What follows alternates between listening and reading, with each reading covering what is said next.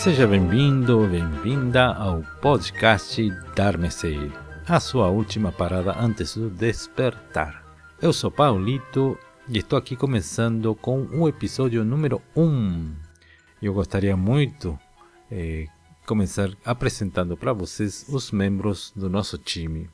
E entre eles, uma pessoa muito especial, o Antônio, que além de ser uma pessoa dinâmica, alegre, talentosa, guerreira, sabe? Acima de tudo, ele é, gente, um jovem. Sim, jovem. Não sei qual foi a experiência de você, ou se não tiver experiência, deixa eu falar. No mundo budista não é muito comum encontrar jovens, porque simplesmente todos esses ensinamentos são profundos, eh, meditação, introspecção, metafísica, a compreensão leva muito tempo e só aqueles com bagagem de vida eh, conseguem avançar rapidamente nos inícios, né? aqui no Ocidente pelo menos. E não foi o caso do Antônio, que ele abraçou desde temprana idade, desde bem jovem. Mas eu chego aqui e apresento para vocês o Antônio. Olá, Paulito. Olá, Antônio, tudo bom? Tudo bem. Você sabe que eu faço questão de te entrevistar porque é muito estranho ver gente jovem no mundo budista. Você não concorda comigo?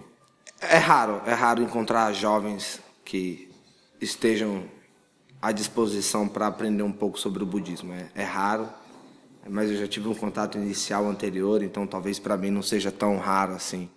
Bom, vamos começar. A gente vai falar de você, só de você. Fala pra gente quem é o Antônio. Antônio é um rapaz de 24 anos que conheceu o budismo há 14 anos atrás, que busca cada vez mais se tornar uma pessoa melhor com muita disposição, com raiva, mas essa raiva está sendo trabalhada graças ao budismo, com grandes sonhos e grandes metas, porque mais do que sonhos, eu sou um jovem que tem metas.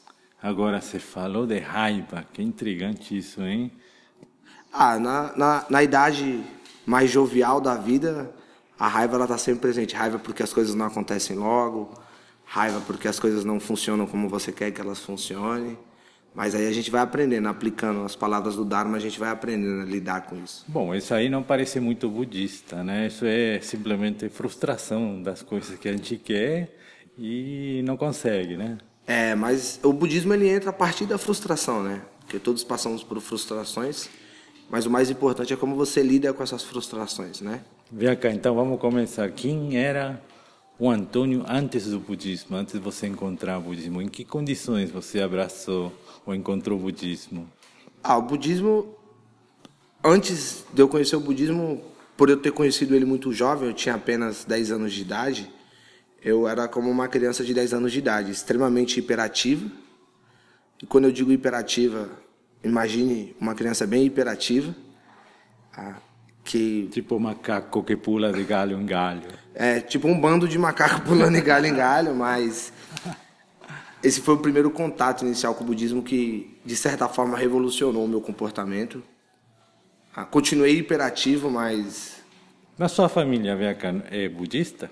Ah, minha família é católica e é curioso porque, mesmo minha mãe sendo católica, ela fez questão que eu tivesse esse contato, até porque o contato surgiu porque o templo budista, que é o templo Zulaima, tinha um projeto de crianças e foi nesse projeto que eu entrei comecei tendo contato com o budismo, um projeto muito importante que acontecia na região onde eu morava, que além de trazer uma educação para as crianças, também ajudava com uma cesta básica, que durante muito tempo foi o que ajudou a minha família. Agora, conta aí um pouquinho como é que sua mãe deixou entrar o budismo em casa, abriu as portas, janelas, assim, por assim. Olha, ele, ele é católica fervente, não é? Ela era, né? Que agora ela só se mantém como cristã, mas ela deixou entrar. Como fomos criados numa família com, com alguns valores sempre cobrados e, e sempre buscando sempre que os valores fossem aplicados, a gente. Minha mãe nunca teve esse problema de, de receber coisas novas desde que elas fossem boas. E para minha mãe era muito bom eu estar no templo, porque além das mestras do templo estarem ah, me orientando, me ajudando, elas também estavam me ensinando através da religião delas que eu deveria ser uma pessoa melhor, uma pessoa honesta, uma pessoa que tenha integridade, uma pessoa, uma pessoa que saiba zelar pelo seu nome, pelo nome dos seus familiares, que consiga é, ter uma, um contato com outras pessoas de forma educada. Então, minha mãe não criou resistência por causa disso, ela não via o ponto negativo no budismo. Na verdade, para ela não importava onde eu estava, é no sentido religioso da coisa. O que importava para ela era que aquele lugar estava transmitindo os mesmos valores que ela queria mostrar para mim.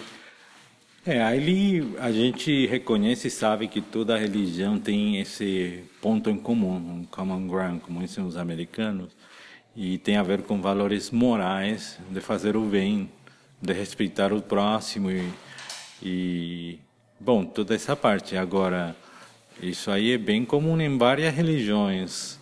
Por que budismo e continuar com o budismo? Eu, um, um período da minha vida, eu apliquei o budismo e nesse período, mesmo que conscientemente aplicando ele, por estar convivendo no templo o tempo todo, por estar tendo um contato com o projeto o tempo todo, as coisas na minha vida sempre fluíam e sempre fluíam para melhor. E aí eu tive que prestar serviço militar, acabei me ausentando. E quando eu saí do serviço militar, eu fiz questão de voltar para o budismo, para que porque é com o budismo que as práticas budistas foram que me fizeram ser uma pessoa melhor, a ter resultados melhores na minha vida, principalmente no quesito relacionamento e tratamento com si próprio, né? Então, a palavra-chave aqui, então, moral, prática e constância, digamos. Sim, tem, porque ela tem que ser constante, porque você não não adianta você ler milhões de livros budistas, ou ir em diversas palestras budistas, ou ver vídeos budistas, ou ouvir podcasts budistas, se você não, não aplica isso realmente na sua vida. Se você ah, não aprende que a gratidão é muito importante, que a, a dualidade das coisas não existe, que é um ponto que realmente mexe muito comigo, mexeu muito comigo. Então, essas práticas são a, quando você começa a aplicar isso em cada coisa da sua vida, por mais, por mais pequeno, por maior que ela seja, você começa a ver que realmente as coisas mudam. É, a o budismo não existe a dualidade, que é um ponto muito importante para mim. Olha que interessante. É, dualidade no sentido em que dualidade? No, no, confronto do que é bom, do que é mal, do que do que é certo, do que é errado, hum. porque se você, eu passei por problemas familiares que se você ficasse julgando as coisas pelo certo, pelo errado, quem pode, quem não pode, o que deve, o que não deve ser feito, você acaba se prejudicando porque você vai ver em diversos momentos as coisas se conflitando e nunca achando uma solução. Mas se você começa a olhar com, uma, com outro olhar, ah, com o olhar de estar sempre fazendo o bem, não importa se o bem que será feito ah, vai ocorrer de forma como você espera ou não. Pra, essa dualidade ela acaba quando você não sabe se, por exemplo, é certo você confrontar o seu pai ou não. Se você começa a pensar muito nesse certo, nesse errado, se como você se comporta, as coisas não fluem como elas deveriam. E você começa a cada vez mais se sobrecarregar mentalmente, tanto emocionalmente. E esse ponto do budismo, a prática budista me fez entender isso, que a uma comida com sal ou uma comida sem sal é a mesma comida. Um arroz não deixa de ser arroz porque ele tem pouco sal ou muito sal. A diferença vai ser se para engolir aquele arroz vai ser mais saboroso para você ou menos saboroso para você. Mas só você vai saber e você só sabe comendo o arroz, né? Então, dualismo você refere-se mais desde o ponto de vista dos opostos, do, da existência e essas coisas, e não tanto mente e corpo como Descartes falou no século XVII. Estou vendo que você está encarando esse assunto mais do lado mais moral, do bem, do mal, correto, incorreto, é, errado, não. Porque dentro do budismo eu vejo bastante o, esse assunto que você toca né, na questão da ilusão sobre tudo, inclusive sobre a moral e como devemos levar. É isso ou é dualismo mesmo, filosófico? O, o dualismo nesse sentido mesmo, do dualismo do moral, porque, por exemplo, ah, se seu pai faz uma coisa errada, você pode pensar, é certo eu confrontar meu pai, mas ele é o meu pai, ele é uma pessoa que eu amo, por que, eu tenho que confrontá-lo? Porque eu tenho que, de certo ponto, é, fazer uma atitude que talvez ele não receba bem. Mesmo sabendo que aquela atitude é a certa a ser feita, mas é esse conflito que coloca você em jogo. Não. É o que vai fazer com que você pense, com que você sobre, se sobrecarregue emocionalmente. Mas isso você só vai aprender praticando. Por isso que a prática budista é mais importante do que a, os estudos budistas em si, somente os estudos para ter informações. Porque é muito simples você chegar para uma pessoa e falar: ó, não mata, não rouba, não mente. Qualquer ser humano sabe disso. Mas aí, até onde vai as aplicações disso? Até onde você pode a, ser.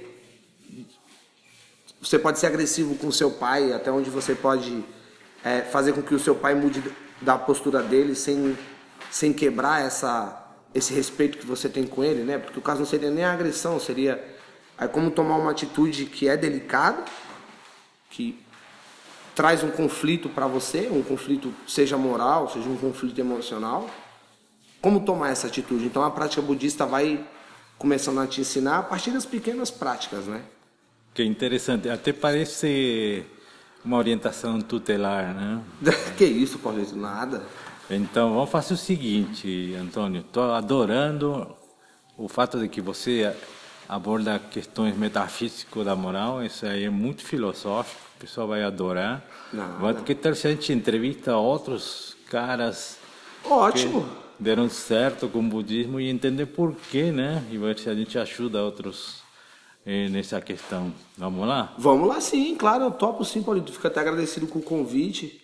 Aí sim teremos diversas versões e visões de como o budismo pode ser aplicado e praticado dentro da, da vida e do cotidiano de cada pessoa. Fechou então. Fechou. Muito obrigado, Antônio. De nada, Paulito, eu que agradeço a oportunidade. Vamos falando para o próximo episódio. Próximo episódio não percam, hein? Este foi o episódio número 1. Um. Continue no programa e darme-se conosco. A música é About That Oldies do grupo By